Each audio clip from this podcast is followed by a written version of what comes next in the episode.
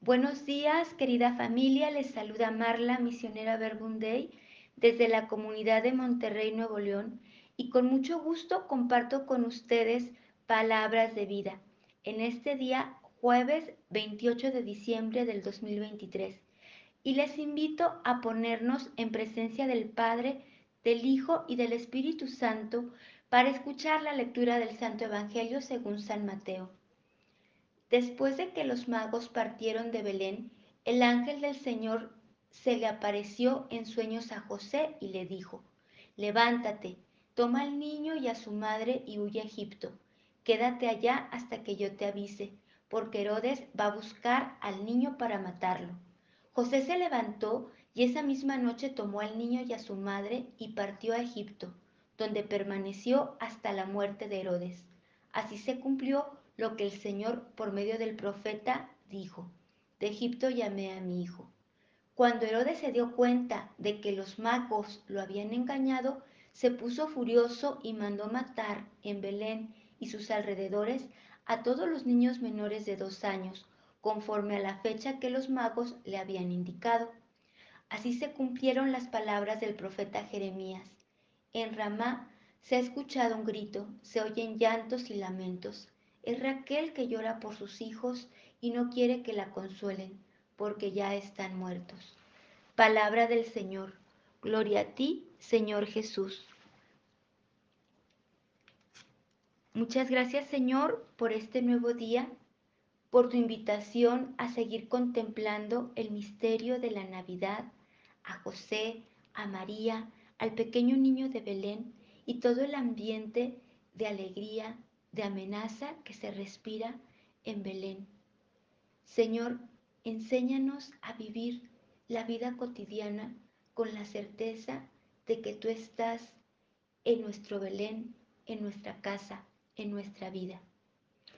Pues muy buenos días a todos. Seguimos celebrando esta fiesta tan bonita que la iglesia nos invita a disfrutar, a vivir y a experimentar la Navidad el nacimiento de Dios, el nacimiento del Emanuel, que significa Dios con nosotros, Dios que ha dejado el cielo para hacerse hombre, humano como nosotros y con su vida indicarnos el camino de la vida. Y el camino de la vida está lleno de contrastes, claros y oscuros, luces y sombras, caídas y levantadas, justicias e injusticias, retos y desafíos, violencia e inocencia.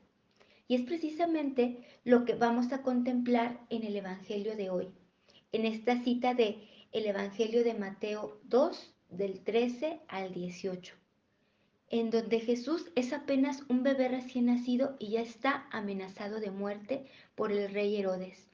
Herodes lo quiere desaparecer. ¿Por qué? Porque los reyes que venían de Oriente para adorar al niño Jesús pasaron por Jerusalén, país que estaba bajo el reinado de Herodes, y preguntaron, ¿dónde está el rey de los judíos recién nacido? Herodes, al saber que había nacido un rey, tuvo miedo de perder el poder sobre su, sobre su imperio. Tuvo miedo de perder su riqueza, su protagonismo, y por esta razón mandó matar al niño pidió a los reyes volver a Jerusalén para que él fuera también a adorarlo. Pero los reyes fueron avisados en sueños que no regresaran por Jerusalén, porque la intención de Herodes de adorar al niño era falsa. Él lo que quería era matarlo, no adorarlo. Sin embargo, Herodes no se quedó con los brazos cruzados. Mandó matar a todos los niños de Belén menores de dos años conforme los reyes le habían indicado. Herodes mandó matar a muchos niños inocentes. Por eso el día de hoy celebramos la fiesta de los santos inocentes, en donde recordamos este acontecimiento tan cruel, injusto e inhumano, de la muerte de muchos niños inocentes. Mientras ocurría todo esto, José también fue avisado en sueños que escapara con María y el niño a Egipto, porque el niño estaba en peligro. Sin embargo, a Jesús todavía no le había llegado la hora de entregar su vida. Le llegaría más tarde en la cruz, en donde se ofrecería como sacrificio agradable a Dios para el perdón de nuestros pecados y de toda la humanidad. Vemos en este Evangelio la Navidad acompañada de lágrimas, de dolor, de injusticia. Navidad no está disfrazada de fantasía y sentimientos bonitos. Navidad es Jesús que nace en medio de dolor y sufrimiento.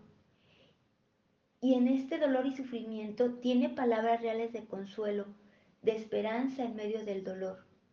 Se oye una voz en Ramá, un lamento, un gran lamento, Raquel llorando por sus hijos.